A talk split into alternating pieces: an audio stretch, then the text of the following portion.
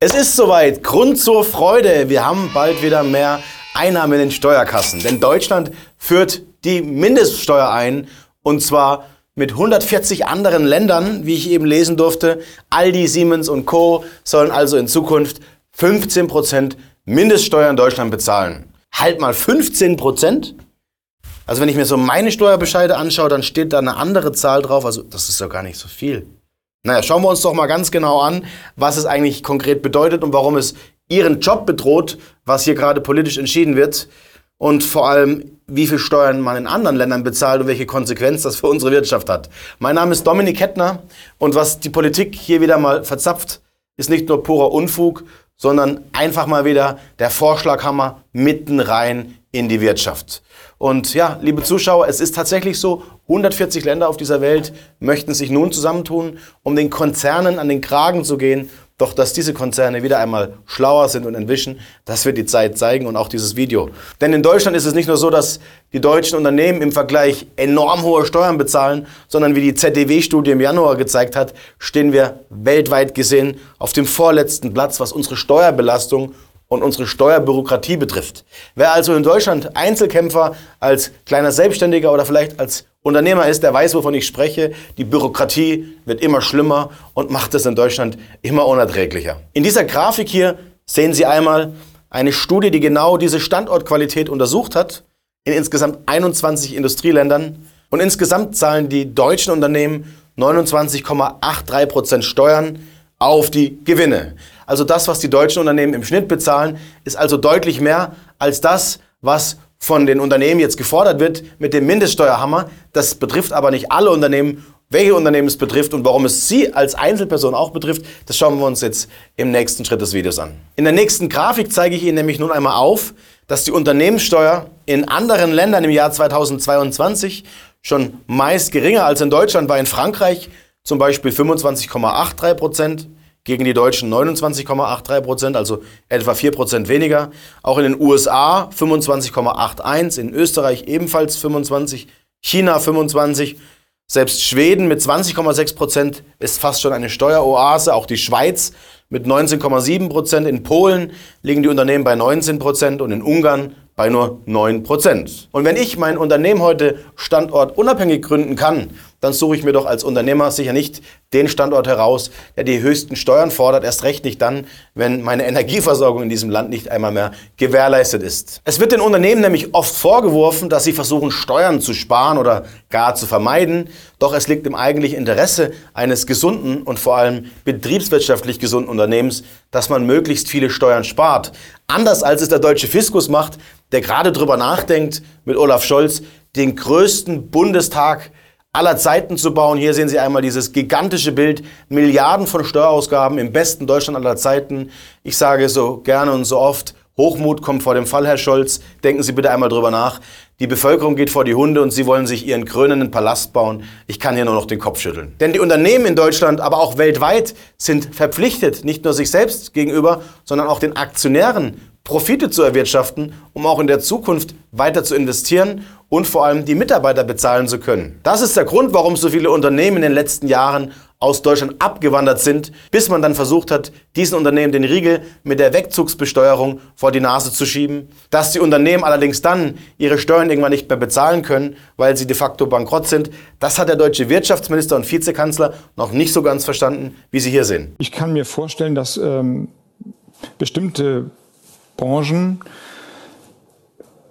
einfach erstmal aufhören zu produzieren, nicht insolvent werden. Man würde dann insolvent werden, wenn man mit der Arbeit immer größeres Minus macht. Ja, aber wie wollen das, Sie denn kein größeres Minus machen, wenn Sie Leute bezahlen, aber nichts mehr verkaufen? Also wie soll man, also ich habe es nicht verstanden. Ja, ich weise darauf hin, dass es nicht automatisch eine Insolvenzwelle geben, geben muss, aber es kann sein, dass sich bestimmte Geschäfte nicht mehr rentieren und die dann eingestellt werden. Vielleicht werden sie später wieder aufgenommen. Das kann ja sein. Also das ist dann ja keine klassische Insolvenz. Die Konsequenz sind also Unternehmen, die entweder in Deutschland den Standort schließen und im Ausland neu gründen oder gar abwandern und den deutschen Standort verlassen, weil sie im Ausland als Großkonzerne viele Standorte haben und auch das Unternehmen aus dem Ausland geführt werden kann.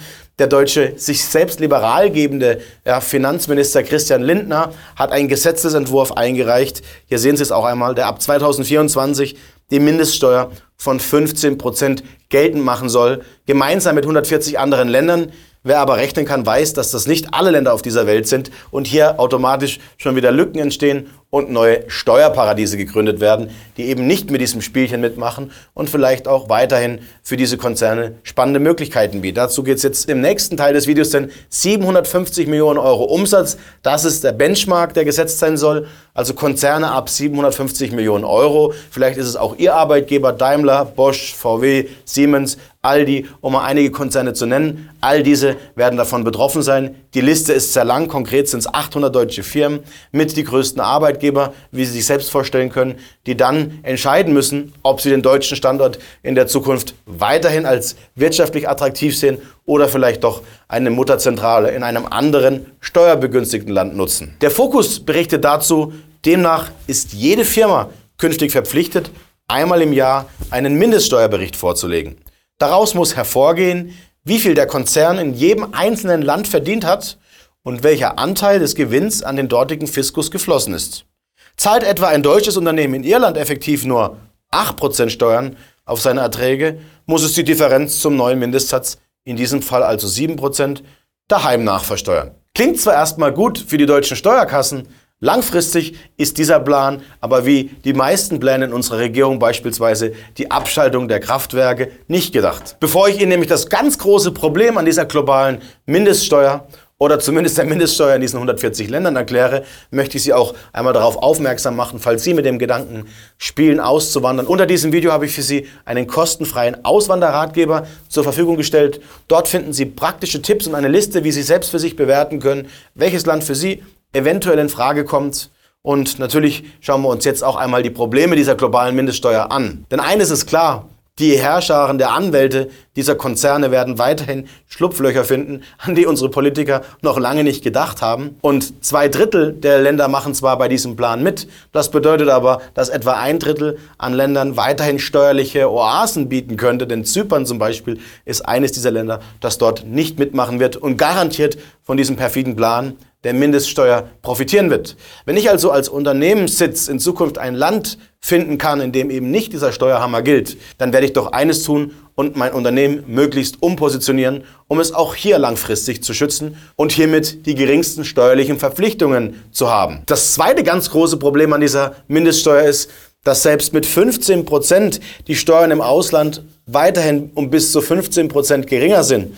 Wenn also deutsche Unternehmen im Ausland nur 10 Prozent Steuern bezahlen und die Differenz dann in Deutschland mit 5 Prozent ans Finanzamt abdrücken müssen, dann spart das Unternehmen weiterhin bis zu 15 Prozent Steuern im Ausland, weil es die 29,83 Prozent Steuern, die in Deutschland im Schnitt zu erbringen sind, ja nicht bezahlen muss. Also auch hier ein absolutes No-Go. Die Konsequenz ist nicht nur die massive Deindustrialisierung Deutschlands, und das Abwandern großer Konzerne wie BASF, BASF und Bosch haben ja die Produktion nach China verlagert oder große Teile dessen und werden auch weitere Schritte in diese Richtung erwägen, denn man hängt einfach von der Energieversorgung und von der politischen Planbarkeit ab. Aber dass in Deutschland hier überhaupt nichts mehr planbar ist, sieht man ja auch am Heizdebakel. Zum einen möchte man Ölheizungen und Gasheizungen verbieten. Jetzt plant die EU sogar noch ein Verbot von Wärmepumpen. Man kann sich also in Deutschland auf gar nichts mehr verlassen, außer auf die Fehler unserer Politiker. Hier können wir ganz sicher sein, dass das kein Ende nimmt.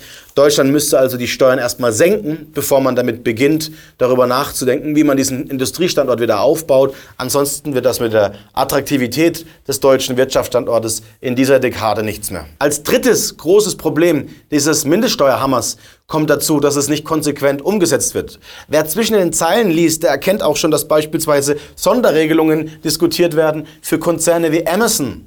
Amazon hat in diesen Jahren der Pandemie Milliarden Gewinne gemacht und nun sollen hier Ausnahmen gemacht werden. Zeitgleich erfolgte eine DPA-Information, dass zum einen staatliche Einheiten, internationale Institutionen und sogenannte NPOs, also Non-Profit Organizations, sowie Pensionsfonds und weitere von der Mindeststeuer ausgenommen sein sollen. Also entweder schaffe ich eine Regelung für alle oder ich biete wieder mal nur ein Modell für die wenigen Nutznießer, die dieses Konstrukt fordern und fördern. Die Profiteure werden laut dem Finanzsoftwareunternehmen Sage vor allem die USA sein, denn der Grund, die Mindeststeuer müssen die Unternehmen im Land bezahlen, wo sie ihren Sitz haben. Die meisten Großkonzerne haben den Sitz in den USA.